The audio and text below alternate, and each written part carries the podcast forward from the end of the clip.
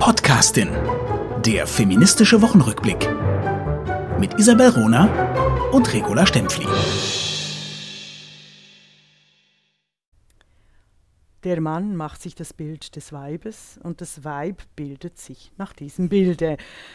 Wie war, wie war, dass Friedrich Nietzsche, ein Zitat des Sexisten, der doch weiß, wie das Patriarchat funktioniert. Willkommen zur neuen Folge der Die Podcastin. Hallo, Isabel Rohner. Hallo, Regula Stempfli. Schöner Einstieg, finde ich super. Aus, ausgerechnet von Nietzsche, gell? Aber eben von den, Patriarcha äh, von den Sexisten und Patriarchen, äh, die wissen, wie das ist. Die wissen das am besten, natürlich, ja. natürlich. Ja. Soll ich mal starten? Ich habe was ganz Unglaubliches mitgebracht. Okay, gerne. Ich fange mal mit dem Positiven an.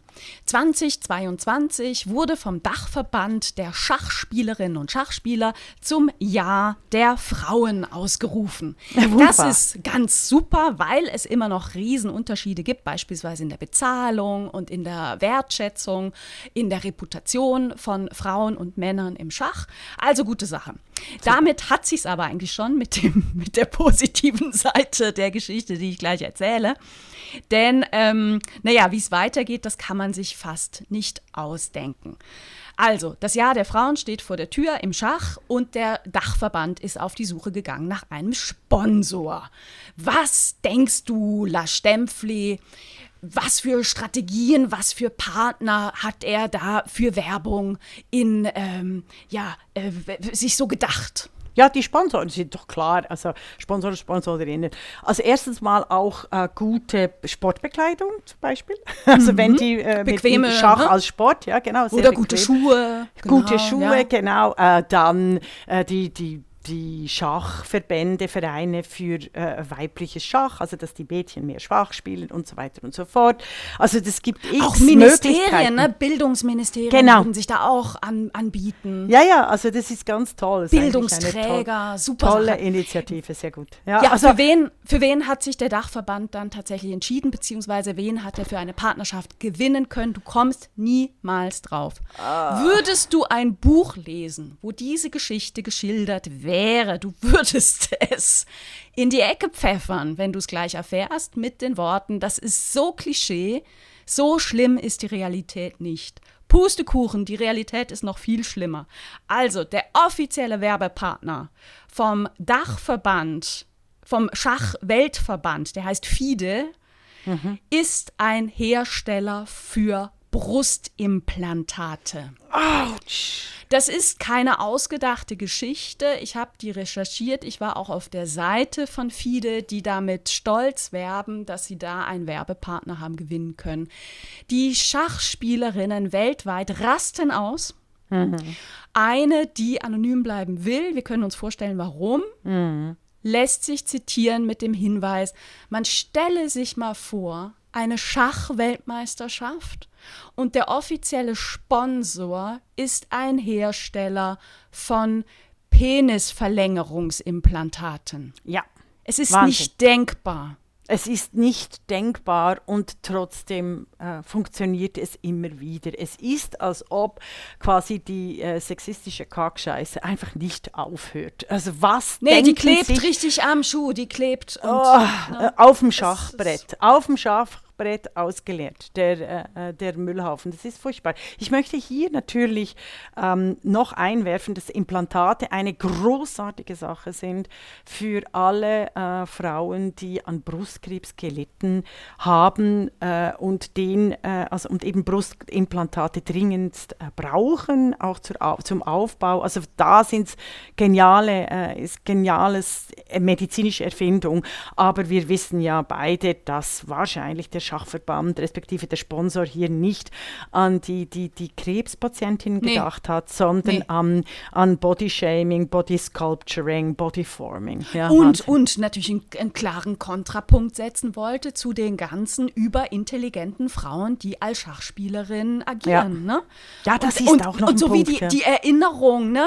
Äh, das sind übrigens auch Frauen und die könnten auch mal ein paar neue Brüste brauchen. Ja, also es ist tiefe sexistische Ganz Mist. ein wichtiger Punkt, dass mhm. du hier quasi den, den, den, wieder um den Körper der Frauen äh, ins Spiel bringst oder wenn Frauen in der Öffentlichkeit, in der Gemeinschaftlichkeit, also eben im Sport etwas Großes leisten.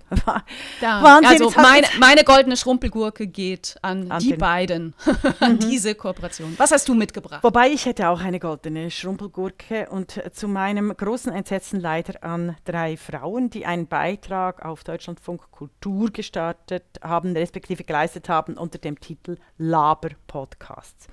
Und es sind äh, drei Frauen. Der erste Satz ist, ach, nur weil drei Frauen über Männer-Podcasts reden, hat das nichts mit Gender zu tun. Schon da begann ich sehr, Hä? sehr übel zu schlucken. Genau, es ist einfach, es ist einfach so, im deutschsprachigen Raum äh, zuerst sage ich mal, was der Laber-Podcast, was diese äh, Sendung sollte.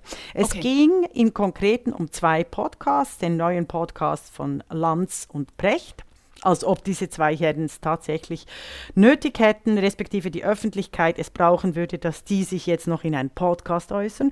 Und es geht um den anderen äh, Podcast von zwei Herren, nämlich den Gebrüdern Kaulitz, dem ehemaligen Tokyo Hotel, oder ich weiß nicht, ob sie noch spielen die sich mit Rülpsen, Furzen, Gorbsen und äh, sonstigen Alltagsmännerbeschäftigungen über ihr Leben auslassen und die Yellow Press. Die drei Frauen finden diese Männer-Podcasts extrem amüsant.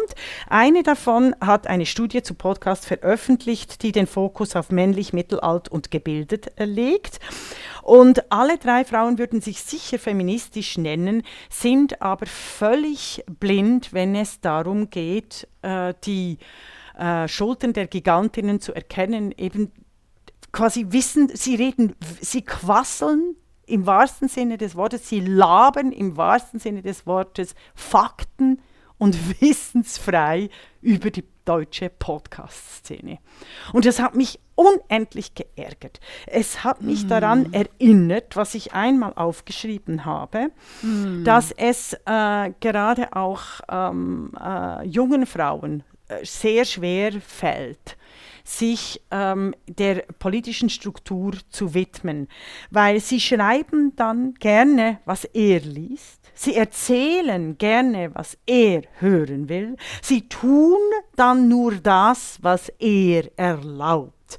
Oder wie ein Buch über die Pornografie hieß, äh, sie will, was er will. Diese Selbstreflexion, diese kritische Reflexion äh, dieser drei Frauen über, äh, äh, über die Podcast-Szene Deutschlands zu sprechen und nur diese zwei äh, Männer-Podcasts zu nehmen und diese dann mit Laber-Podcast quasi analysieren zu wollen, ist fürchterlich. Es ist dumm, ob, äh, oberflächlich, sexistisch und einfach. Aber blöd. weißt du, es zeigt wieder so, die Norm ist männlich und, die, mhm. und, und auch, auch viele Frauen empfinden das als die Norm, als das Normale, als äh, das, was, was dann eben auch ein Publikum hören will, worüber man Mann mehr mhm. erfahren möchte. Und das, was Frauen machen, sind die Schublade.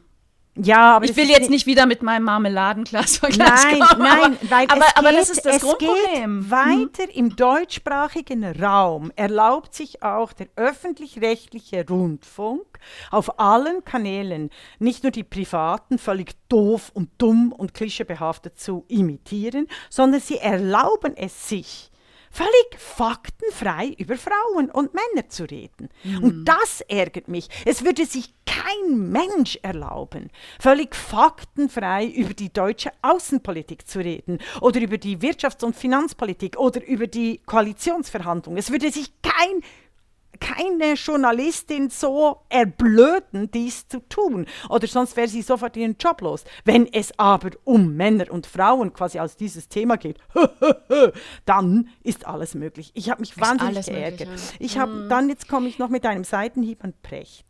Weil äh, da wird in diesem Laber-Podcast wird äh, äh ein Ausschnitt äh, gesendet von ihm und jetzt hör schnell zu, Runerin, es ja. wird dich umhauen. Richard David Precht bemitleidet sich selber, weil er behauptet, nach 50 passiert eben nie mehr irgendetwas Neues. Es ist nie mehr etwas radikal anderes. Man muss als 50-Jähriger ganz traurig feststellen, die Höhepunkte des Lebens sind vorbei. Well, you idiot! Ah. Let me tell you! Bei den Frauen beginnt erst dann das Leben. Also, oder sagen wir so ab 40. Aber eben, wenn man nur für Männer labert, kommt solcher Bullshit heraus. Wir haben eine große Folge, in der die Podcasting gesendet. Stimmt, ganz am Anfang. Da waren ja. wir noch relativ frisch, da haben wir über Alter gesprochen, beziehungsweise über äh, Frauen ab 50. Also ich nehme Alter zurück, ne? Frauen ab 50. Ja, genau. Rocken. genau. Das war unser, unsere Folge. Also ich, war ich, super. Ich finde ja sogar, äh, ich finde ja unbedingt Frauen ab 40, weil da quasi eine, eine gewisse Selbstständigkeit und dieser wahnsinnige Anpassungsdruck von Frauen, die ein, eben Menschen sind radikal soziale Wesen und, und, und gerade Frauen bis 40 leiden unter einem unglaublichen Anpassungsdruck. Deshalb dieses äh, äh Nietzsche-Zitat am Anfang, äh, der Mann schafft sich ein Bild von der Frau und die Frau erfüllt dieses Bild. Oder wie ich sage, die Eroberung der Welt als Bild in den Daten, in den Codes etc. Und bis zu 40 ist dieser Druck enorm. Und ich stelle es einfach immer wieder fest, dass nach 40 äh, dieser Druck nachlässt. Außer eben, äh, Frau kümmert sich ausschließlich um ihren Körper. Äh, weil sie das die ersten 40 Jahre tun musste und nicht realisiert, du, nee, äh, äh, also das ist eigentlich, also der Körper ist sehr wichtig, aber ähm, eigentlich geht es um Freiheit.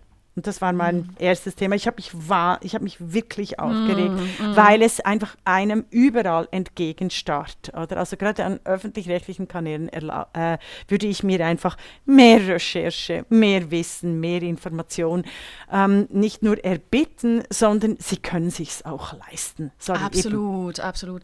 Mein, mein, mein Beispiel oder ein weiteres Beispiel, was ich mitgebracht habe von letzter Woche, passt da sehr gut rein. Mhm. Obwohl es nicht, nicht, nicht um Medien geht, geht, sondern um ähm, einen Politiker. Es spielt auch tatsächlich keine Rolle, wer es ist. Von daher sage ich jetzt auch nicht, wer es ist. Mhm. Es ist ein Bundestagsabgeordneter, ein, ein Mann.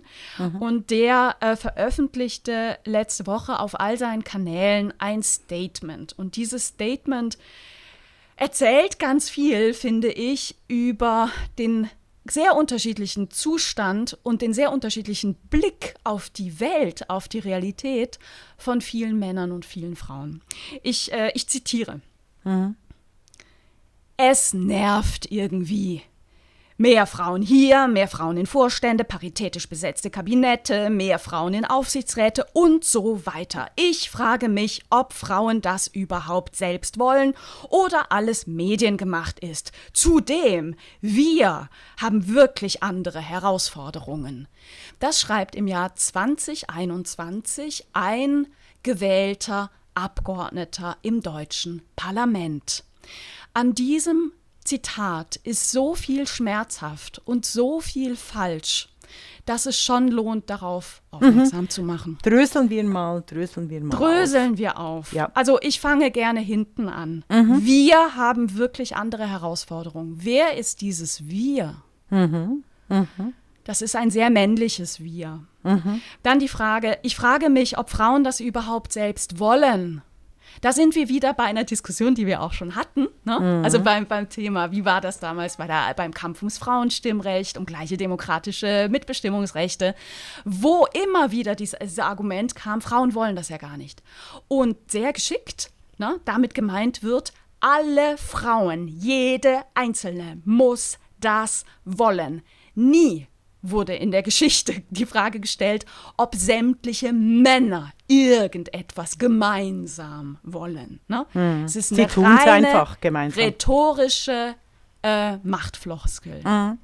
Und genau dann diesen Satz möchte ich anfügen, du hast ja so recht, die Mächtigen fühlen sich durch Forderungen nach Gleichstellung immer wieder beleidigt herausgefordert, ja. herausgefordert und diskriminiert. Und diskriminiert. Und ja. diskriminiert, wenn und er es sagt, sind nur die Mächtigen, es sind nur die Mächtigen, die jedes Mal, wenn es um Demokratie und Gleichstellung geht, und es geht im Kern um Demokratie. Es geht um nichts anderes. Aber genau da benehmen sie sich wie die, die, die, die Fürsten, die Dürsten und Kotzen in Versailles, die sich durch die Ansprüche des, äh, äh der ähm, äh, ganz normalen Menschen hera herausgefordert Absolut. wird. Und seine Beispiele machen das auch deutlich. Ne? Mehr Frauen in Vorständen, im Kabinett, in Aufsichtsräten. Da spricht er über absolute Machtposition. Genau. Der spricht nicht darüber, gleiches Geld für gleiche Leistung. Ne? Ja, ja. Und eben, ich, ich finde ja die, die Forderung, dass, die, im- dass das immer heißt, mehr Frauen im Kabinett, in Vorständen, in Chefetagen von Spitälern und so weiter und so fort. Das nervt mich, dieses mehr Frauen. Ich möchte, es ist eigentlich mehr Demokratie. Es geht darum, dass all diese Institutionen, die seit 20 Jahren sich in der Macht, männlichen, patriarchalen, sexistischen Machtstruktur verhärtet haben, nachdem wir an einen Aufbruch geglaubt haben nach dem Zweiten Weltkrieg, zuerst ein bisschen in den 50er Jahren, dann definitiv in den 60er Jahren, dann wieder in den 80er Jahren, dann jetzt wieder in den 10er Jahren bis zur Wahl von Donald Trump, wo wir immer das Gefühl gehabt haben, dass sich die westlichen Demokratien demokratisieren, ähm, äh, dass es hier ja einen wahnsinnigen Backlash gibt. Oder? Also Afghanistan ist nur ein äh, Land, ein sehr wichtiges Land, das es brutal zeigt, was eigentlich passiert, wenn totalitäre Männerdiktaturen errichtet werden. Und es keine Rolle spielt, dass Frauen draufgehen. Genau. Äh, Weil Frauen eine Nebensache sind. Wie das, die Universität Bern, wie die Schweizerische Eidgenossenschaft und wie die Stiftung Demokratie Schweiz selber feststellt, in der Demokratie spielt es keine Rolle, ob Frauen mitmachen können oder nicht. Skandalös. Es ist ja nicht nur äh, den, der Skandal, das Thema ist ja, dass die Frauen so alle, selbst die, die sexistischen Frauen, alle unsichtbar gemacht werden und verschwinden und ihnen Gewalt angetan wird äh, von solchen politischen Handlungen. Weil, weißt du, was du gesagt hast, es ist ja nicht nur äh, vom Sprechen zum Handeln, wenn, wenn Frauen so verhandelt werden wie von diesem deutschen Abgeordneten, dessen Name wirklich keine Rolle spielt, ähm, wenn, wenn die Unsichtbarkeit der Frauen so verhandelt wird und die Demokratie so verhandelt wird, nämlich abgewertet und die Gleichstellung abgewertet und als Skandal äh, äh, skandalisiert wird und die Medien das auch aufnehmen, dann ist es ein kleiner Schritt vom Sprechen zum Handeln, also von diesen unsichtbaren Objekten zur Gewalt. Ja, ja, ja, genau. Und ich komme jetzt beim ersten Satz an. Ne? Ich bin ja von hinten nach vorne gegangen. Äh, er begann sein Statement mit, es nervt irgendwie. Da sagen wir, herzlichen Glückwunsch, uns nervt es viel mehr. Wir würden auch gerne andere Dinge machen, als immer wieder auf diese Missstände hinweisen. Die Voraussetzung dafür ist aber nicht, dass wir schweigen, sondern dass die Missstände verschwinden. Ja, traurig, tragisch, furchtbar, nervig. Dafür gibt es was Gutes. Ich möchte Angela Merkels Rede erwähnen zum ihre, wahrscheinlich letzte große offizielle Rede als Bundeskanzlerin. Und du weißt, also die Ronerin und die La Stempfli sind sich da bei der äh, Angela Merkel in der Beurteilung der Politik nicht einig. Einig sind sie sich aber beide, dass sie eine herausragende äh, Weltpolitikerin war mit demokratischem Format. Und deshalb, also ich werde Angela Merkel 2015 nie verzeihen, nicht wegen der Flüchtlingskrise, Leute, sondern wegen der Niederschlagung der Demokratie in Griechenland. Das ist ein anderes Thema. Ich finde aber ihre Rede zum Tag der deutschen Einheit herausragend, hervorragend, unglaublich gut. Und die Medien haben sie nicht verstanden. sie haben nämlich alle getitelt, Angela Merkels wahrscheinlich letzte Rede zum Tag der deutschen Einheit war so persönlich wie nie zuvor. Ja, liebe Journalisten, nein, es war nicht persönlich, sondern es war höchst politisch.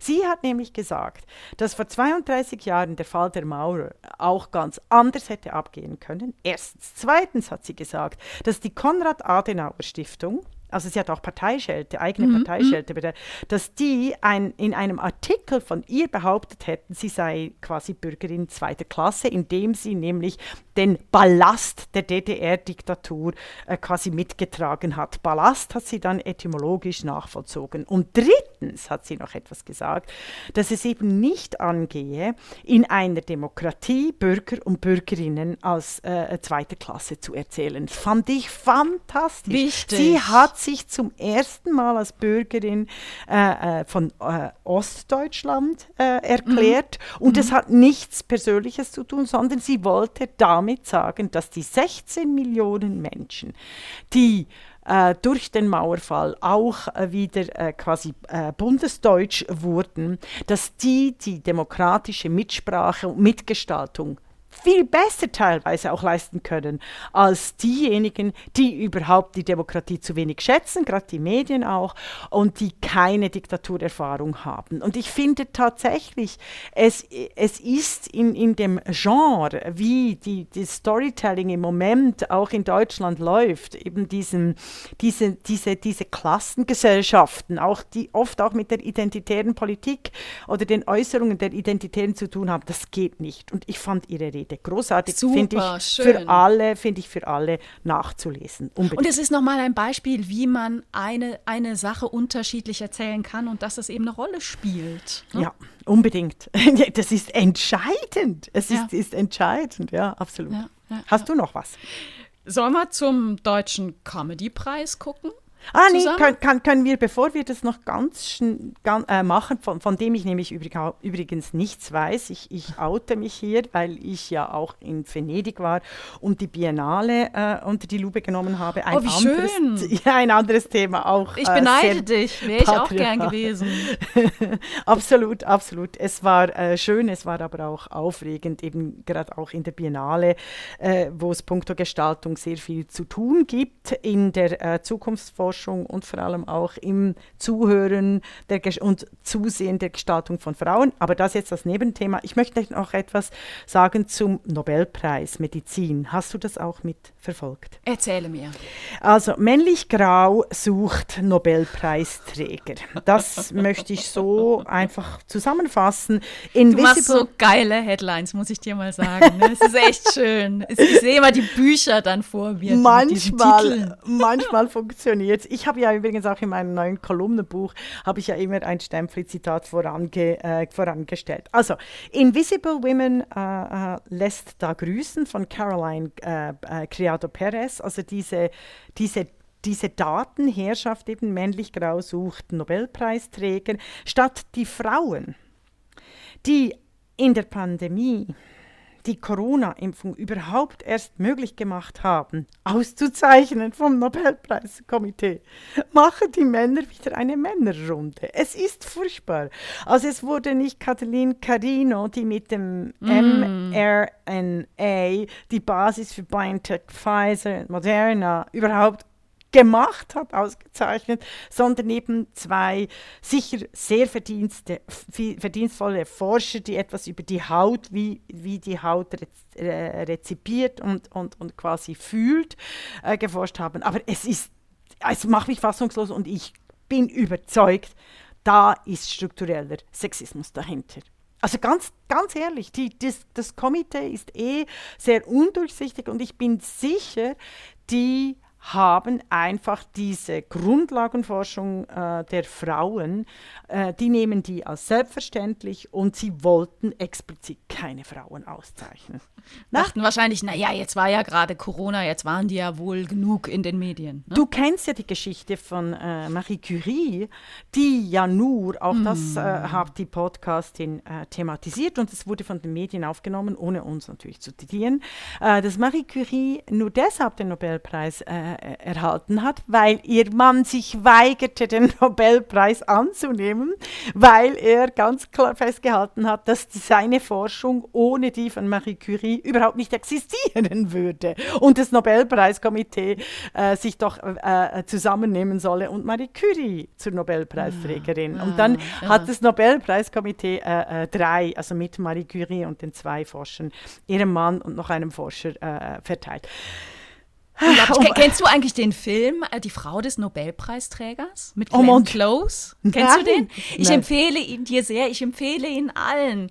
Ein, ein wunderschöner, brutaler, grausamer, sehenswerter Film über ein Ehepaar, Ähm, er ist Schriftsteller und der Film beginnt, das Telefon klingelt und er kriegt den, die Info, dass er den Nobelpreis bekommen hat oder jetzt ausgezeichnet wird, äh, Nobelpreis für Literatur.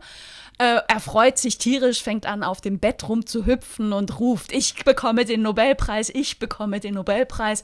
Ja, die, die Zuseherinnen ahnen es da schon, mhm. die Zuseher auch. Ähm, sie ist die, die die Bücher schreibt. Mhm.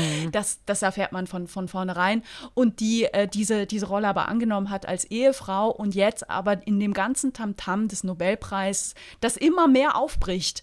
Diese, diese Rollenverteilung, sie in der Unsichtbarkeit, ihr Mann im, im, äh, im, äh, im, im Licht, was ihm sehr gut gefällt.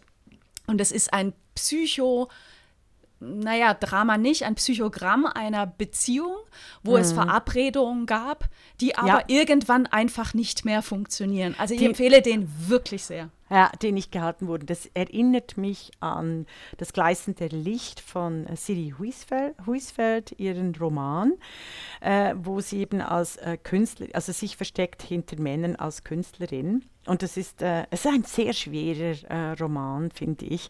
Und da steckt natürlich die Geschichte viele Frauen dahinter, der genialen Frauen, die sich und, äh, hinter Männernamen versteckten, damit sie überhaupt publizieren äh, konnten. Ja, sehr spannend. Also mm, die, Frau mm. des, die Frau des Nobelpreisträgers. Ich finde ja eh, Leute, je länger ich mich auch mit Kunst beschäftige, habe ich schon einmal gesagt, ich, ich wiederhole mich aber hier gerne, je länger ich mich mit den großen Künstlern im Kanon, im Männerkanon des 19. und 20. Jahrhunderts beschäftige, umso stärker realisiere, ist, realisiere ich, dass es nicht um die großen Künstler des 19. und 20. Jahrhunderts geht, sondern um ihre sogenannten Musen, dass die wahren Künstlerinnen eigentlich äh, die Lebenspartnerinnen sind. Fantastisch, wirklich. Und, und das, Beziehungsweise, dass, dass sich das bedingt, weißt du? Mir geht es auch nicht darum, Leistungen von, von Männern, und da gibt es abzuwerten. Ein paar, ne, nein, abzuwerten. Nein, nein, aber das nein. ganzheitlicher zu sehen. Genau, ja. also dass eben zum Beispiel ein Gustav Klimt nur das geworden ist, dank der Emily Flöge. Äh, die, also diese großen Liebesbeziehungen habe ich, glaube ich, schon letztes Mal erwähnt. Aber ich mhm. finde das, ich find das äh, ganz, ganz wichtig. Es ist auch wichtig für heterosexuelle Frauen zu wissen, weil lesbische Paare können das eher, äh, für heterosexuelle Frauen zu wissen, dass sie tatsächlich wollen sie die Welt mitgestalten in der Öffentlichkeit, einen Partner brauchen, der sie bedingungslos unterstützt und der auch einmal getroffene Abmachungen einhält. Das ist eine Warnung an alle jungen Frauen, die meinen, eine, also heterosexuelle Frauen, die meinen, eine gleichberechtigte heterosexuelle Beziehung mit dem Partner eingehen zu können äh, und sich nicht an, also und sich nicht bewusst sind, dass es ganz klare Abmachungen braucht, weil die halten auch alle Krisen durch äh, und vor allem auch das finanzielle, äh, die finanzielle Unabhängigkeit. Ja, wohl wahr, wohl wahr. Wenn es nämlich nicht funktioniert, jetzt mache ich eine Hammerüberleitung vielleicht. Mhm. Wenn es nämlich nicht funktioniert, können sich solche Beziehungen irgendwann als toxisch ja. äh, rausstellen. Ein Begriff, der in der letzten Zeit häufiger kommt, eine toxische Beziehung und vor allem toxische Männlichkeit. Ja. Lustigerweise ist das ja ein Begriff, der schon ziemlich alt ist, ne? so Ach. aus der Soziologie der, der 80er Jahre. Äh, mhm. Vielleicht auch schon, also 1980er Jahre würde ich sagen. Äh, vielleicht aber äh, meldet sich eine kluge Historikerin, die den auch schon im 19. Jahrhundert verortet bekommt. Mhm. Äh, inhaltlich auf jeden Fall. Aber eben toxische Männlichkeit ne, taucht momentan überall auf, ist aber total abstrakt. Ne? Ja. Also irgendwie ähm, gibt, es, äh, gibt es Männer, ne, die mhm. sich toxisch verhalten. Damit wird meistens verbunden ähm, äh, Gewalt, Dominanz, Aggression, äh, Frauenfeindlichkeit, Homophobie. Ne? Das sind so mhm. die, die Aspekte. Ich glaube, dass, dass es, also es ist wichtig, solche Begrifflichkeiten zu haben, solche Konzepte zu haben. Ich mhm. glaube aber, dass es kaum Männer gibt, die ihr eigenes Verhalten daraufhin reflektieren, ob sie vielleicht toxisch sind, weil es einfach zu abstrakt ist.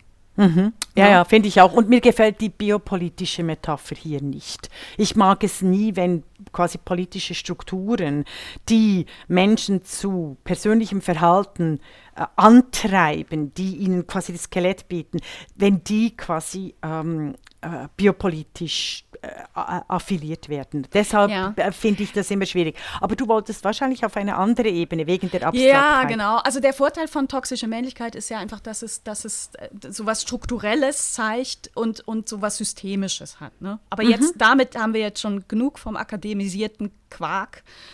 Nichts, sondern nichts gehen jetzt da. wieder ich auf den. Ich liebe den. Ich wäre jetzt noch viel weiter gegangen mit der Etymologie, aber jetzt gehen wir auf die, Also wir gehen jetzt auf, auf die, die konkrete, ja. mhm. ähm, das konkrete Vorkommnis. Ähm, in der letzten Woche war, der, war die Verleihung des Deutschen Comedy-Preises eine Verleihung, die bemerkenswert war wegen zwei Frauen die beklatscht gehören, die ausgezeichnet gehören, die man wirklich für das, was sie da gemacht hat, haben, äh, wirklich, wirklich hochachten Einen, muss. Ja, genau. Immer das wieder erwähnt wird. Sorry, ich habe überhaupt nicht äh, mitgekriegt. Erzähl mir. Ja, genau. Das ist einmal die äh, ähm, Hazel Brugger, mhm. die Schweiz, äh, schweiz-deutsche Comedian. Und ähm, das andere ist Maren Kreumann, die bei dieser Preisverleihung ausgezeichnet wurde für ihr Lebenswerk. Der Hintergrund, warum diese beiden sehr, sehr bemerkenswert äh, aufgetreten sind und sehr, sehr stark und sehr stolz, ist ein anderer. In der letzten Zeit ähm, gab es gegen einen Comedian, auch diesen will ich namentlich nicht nennen, denn mhm. darum geht es eigentlich nicht, ähm, gab es mehrere konkrete Vorwürfe von mehreren konkreten Frauen ähm, von übergrifflichem ver übergriffigem Verhalten dieses Comedian, äh, Vergewaltigungsvorwürfe gegen diesen Comedian und ähm, Schilderung, also das zum Teil von, von langjährigen Ex-Partnerinnen, die gesagt haben, dass er sie auch äh, versucht hat zu vergewaltigen no. und, und Gewalt eine große Rolle spielte in also der Beziehung. sexuelle Gewalt, ja.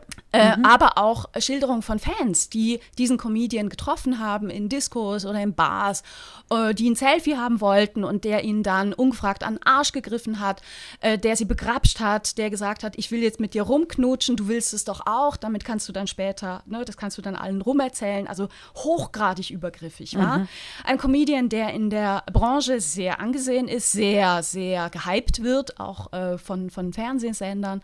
Ähm, ja, und das steht jetzt so im, im Raum. Ja. Und ähm, Hazel also es stand auch an der stand auch an der Comedy-Verleihung wie ein Elefant im Raum. Verstehe ich das richtig? Oder Absolut. Eben nicht? Doch, ja. ganz genau, ganz genau so war es. Ähm, Hazel Brugger trug zu dieser Veranstaltung ein T-Shirt mit der Aufschrift Konsequenzen für Comedian XY, also stand auch wirklich XY, weil dieser Comedian ähm, mit, mit Anwaltsmacht gegen ganz viele Frauen vorgegangen ist in den letzten äh, Monaten, in den letzten Wochen, die beispielsweise in den sozialen Medien einen Hashtag mit seinem Namen verwendet haben, Konsequenzen mhm. für Rüssebümpf, Rüssebümpf. Mhm. Ja, und sie stellt sich auf die Bühne. Hedelbrugger hat die, die Laudatio gehalten für Maren Kräumann mit diesem T-Shirt Konsequenzen für Comedian XY. Ähm, und auch Maren Kräumann hat ganz, ganz klar äh, Position bezogen in ihrer Rede, die sehr spontan klang, sehr, sehr unvorbereitet, die gesagt hat, ey, jetzt bin ich doch froh, heute hier zu sein. Offensichtlich hat sie, sie, hat sie sich überlegt, ne, ja. dieser Vorkommnisse. Ja. Und, äh, und, und, und so erzählte, ne, ich werde, ich stehe hier, weil ich ausgezeichnet werde für die lustigen Geschichten, die ich erzähle. Aber ja. sind wir ehrlich, es gibt ganz, ganz viele Frauen, die erzählen Geschichten, die sind nicht lustig. Und ich will, dass man denen glaubt. Ich, ich, ich will, dass man die hört. Ich will, dass die, dass die nicht unsichtbar gemacht werden. Und das ist so stark in eine Szene rein, in diese Comedy-Szene, wo Insider, wie beispielsweise der, der Ehemann, also Hazelbrucker auch, aber auch ihr Ehemann äh, Thomas Spitzer, sagen, alle in dieser Szene, die diesen Comedian kennen, kennen diese Geschichten und haben das schon erlebt, dass er oh. sich so verhalten hat Frauen gegenüber. Und, und er wird gedeckt. Ne? Mhm. Also was für eine, was für eine starke, starke Botschaft. Und es ist völlig offen, was das für Konsequenzen haben wird. Ne? Mhm. Für, die, für die beiden, Hazelbrugger. Und ja, eben, also für Hazelbrugger äh, sehe ich äh, nicht schwarz. Ich, da finde ich, die ist, die ist unantastbar gut. Sie kombiniert äh, Beobachtungsgabe und Sprachbewusstsein, eigenwilligen Blick, ist wahnsinnig stark. Sie wird auch von der FAZ und der Neuen Zürcher Zeitung wirklich als, als unglaublich wichtig für die, die, die Comedy-Szene angeguckt. Ich habe da eigentlich äh, keine Angst. Ich finde es trotzdem sehr mutig und sehr toll, dass sie das getan hat. Also es ist immer schwerer gegenüber den Kollegen Position zu betreiben, äh, be äh, zu beziehen. Äh, für, für Maren Kreumann fürchte ich wirklich das Schlimmste. Aber hör mal, auch Maren Kreumann, A, ist die wahnsinnig brillant, ist, wird, wird ja, geliebt, ja. geschätzt, hat eine eigene Sendung, gut, ne? Also sie hat in ihrer Rede auch die Sender kritisiert und gesagt, sie wünscht sich da auch klare Haltung der Sender. Ne? Da hast du natürlich ja. einen Punkt. Also eben, Isabel Runge. Aber warum weiß, siehst du sie Medien, gefährdeter? Weil Medien, erstmal weil sie, weil sie äh, älter ist und die Solidarität mit alten Frauen nie funktioniert. Ich habe das erlebt mit der ähm, Elke Heidenreich, die ich nicht nur gut finde, aber mit ihrer äh, Sendung Lesen hat sie wahnsinnig viel getan für äh, den Büchermarkt. Wahnsinnig, auch für Frauen. Äh, aber als sie es gewagt hat, äh, ähnlich wie damals äh, äh, Reich Ranitzky zu abzukotzen über die äh, Clickbaits und Popularisierung und Sexismus und, und äh, Hype und all diese völlig inhaltsleeren Inhalte der öffentlich-rechtlichen Kanäle. Ähm, und sie plädiert eben für viel mehr Kultur, weil sie ja das Geld haben und nicht für Quoten, wurde sie abgesetzt, wurde ihre Sendung sofort abgesetzt. Und die Medien sind nicht bekannt bekannt, Medienkritik zuzulassen. Also auch die öffentlich-rechtlichen nicht, die eine wahnsinnige Macht haben. Ich glaube, aber das deshalb, Beispiel aber, zeigt ja. etwas. Wir können die Realität nicht ändern, wenn nicht auch Männer aktiv werden. Mhm, wenn es machen, eben ja. nicht mehr einfach so akzeptiert ist, dass sich ein Mann, ein Kollege, ein Freund, ein Bekannter daneben benimmt. Mhm. Ne? Eben akademisiert toxisch sich verhält. Ja, ne? aber es waren wieder zwei Frauen, die ja. in dem Comedy-Preis sich auf die Bühne stellten ja. und äh, diese, äh, diese Ungerechtigkeit anklagten. Es waren nicht die Männer. Nein. Und die Zeitungen, ich weiß noch, ich hab, das habe ich mitgekriegt, ich habe irgendwas gelesen von Maren Kreumann, kritisiert oder flippt aus oder empört sich. Und das ist immer negativ. Oder? Also äh, Frauen werden immer als emp empören sich. Oder? Also es ist, ist keine Empörung, sondern es sollte eigentlich heißen, sie setzt sich für ähm, Antidiskriminierung ein oder für, für, äh, äh für die Frauen ein. Sie setzt sich gegen die toxische Männlichkeit zur Wehr. Und genau diese Schlagzeilen waren nicht, sondern es, und, es gab, und alle mhm. meine Kollegen, also jetzt noch was, also ich habe eine große Comedy-affine Szene unter PolitologInnen und PhilosophInnen, das ist ja das, das ist ja quasi der äh, Ritterinnenschlag, wenn du mhm. da drin bist. Ich habe ganz viele Kollegen und die kennen Maren Kreumann nicht. Also die, die können sich leisten, sie zu ignorieren. Ist einfach so. Auch die Heute-Show bringt nie die, die, die Maren Kreumann, während dem Hazel Brucker äh, äh, quasi dort auch ihren internationalen Namen gemacht hat. Zu, zu, eine, zu, zu den wenigen Frauen gehört, die die Heute-Show überhaupt in ihrem Team hat. Ne? Ja, also ja, ja, ja. Wir haben ja und auch ein, ein, fast reines, äh, meistens reines männliches Autorenteam. Ja, und wir dürfen nicht vergessen, Comedy-Szene ist sehr, sehr problematisch, wie äh, äh, Angela Nagel vor äh, fünf Jahren festgestellt hat in ihrem immer noch sehr lesenswerten Buch Kill All Normies, in dem sie eins zu eins zeigt, es nimmt es auch auf in Trumpism, wie sie eins zu eins zeigt, wie der Humor, dieser Schenkelklopfer-Humor der Politcomedians eigentlich zutiefst misogyn, sexistisch, frauenverachtend daherkommt. Also die Männer-Comedians finden es immer wieder lustig, äh, eben die Bundeskanzlerin oben ohne mit irgendwelchen ähm, Fraktionschefen an ihren Nippeln so, suckelnd äh, darzustellen. Oder? Also quasi dort die, der tiefe Sexismus von, von Mainstream-Humor ist, mm. ist viel zu wenig reflektiert und sowieso mm. in der deutschen Szene, wo Humor ein wahnsinnig belastet mm. ist und eigentlich nicht vorhanden. Also wirklich wirklich guter Humor. Außer bei euch. Also eben, ich finde das Hedwig Dom Trio, möchte ich noch für die Hörerinnen und Hörer äh, sagen, die das überhaupt nicht kennen. Ich habe es ja auch nicht gekannt, bevor ich nicht mit Isabel Runer den Podcast gemacht habe. Äh, ihr, ihr, zieht ja durchs Land mit, mit, mit dem Hedwig Dom Trio eben, also mit einem fantastischen Mann auch dabei und hat unglaublichen Humor. Es ist extrem lustig, obwohl es ja eigentlich auch bitter ist. Aber es ist ja, gut, das, das, war natürlich, das ist unsere Strategie, das ist auch meine persönliche Strategie, aber ich habe mhm. natürlich auch viel gelernt von Hedwig Dom und ihre Strategie war es, sich lustig zu machen über die Antifeministen ihrer Zeit. Ne? Mhm, mh. Also ganz klar. Du, äh, ich habe gerade noch so einen Gedanken, der so rumschwirrt, weil du, weil du ja. auch diese Bilder angesprochen hast. Das, das ist ja nicht justiziabel und auch darauf möchte ich noch mal hinweisen. Also dieser, dieser besagte Comedian, da gab es eine, eine, eine, Anzeige wegen Vergewaltigung und die Staatsanwaltschaft hat, hat ähm, gearbeitet und untersucht und die dann aber fallen gelassen, weil die gesagt haben, äh, die, die Indizien werden eben nicht zu voraussichtlich nicht zu einer ähm, Anklage führen. Anklage führen, genau. Ja. Ähm, aber es geht eben nicht nur um Punkte, die justiziabel sind, sondern mhm. wenn man mitkriegt, dass ein Verhalten ähm, ich weiß, meine Mutter hört zu und die sagt dann wieder, sagt dieses Wort nicht, aber ne, Scheiße ist, ja, ja. dann müssen andere Männer auch einschreiten. Ne? Weil dieses blöde Verhalten, dieses Scheißverhalten führt zu einem Arbeitsumfeld in diesem Fall für Frauen, zu, zu versauten Karrieremöglichkeiten. Auch, auch, von jungen, auch von jungen Kollegen. Ich finde eben, etablierte Männer sollten schon, schon viel mehr die Klappe auftun dessen, was sie Demokratie nennen. Und genau da ist es ein Problem. Ja, ja, ja. Das, du hast ja. völlig recht. Da, möchte ich, da möchte ich den Bericht erwähnen von der Süddeutschen am 4. Oktober 2021, denn nicht nur in der Comedy-Szene, sondern auch in der Filmszene und Theaterszene äh, gibt es äh, immer wieder dasselbe Elend. Es gibt, äh, ein, es gibt eine Seite, Vertrauensstelle Themis, ich werde sie verlinken. Hat äh, Sonja Zekri, die große Journalistin, hat dazu einen wirklich guten Bericht verfasst ähm, und redet eben, wie wahnsinnig oft Gewalt gegen Frauen im, im Kulturbereich, Theater- und Filmbereich stattfindet und wie sie äh, anonym die, die, die, die Frauen und die, die Taten sammeln, die immer äh, nicht in der Öffentlichkeit verhandelt werden und die auch nicht wirklich rechtlich verfolgt werden können. Es ist wirklich bitter.